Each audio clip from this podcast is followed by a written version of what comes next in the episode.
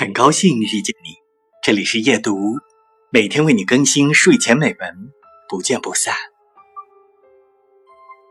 细想想，这样的成长真是一件漫长又幸福的事情。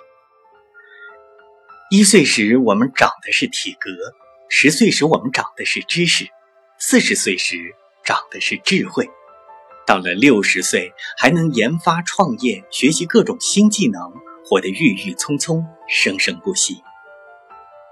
也许就像微博上说的，提升自己这件事是一个永恒的使命。一个人从生下来就应该期待明天比今天好，明天比今天懂得多，不断的优化，不断的成长，才能活成自己想要的模样。选自，愿你走过的曲折，都会变成彩虹。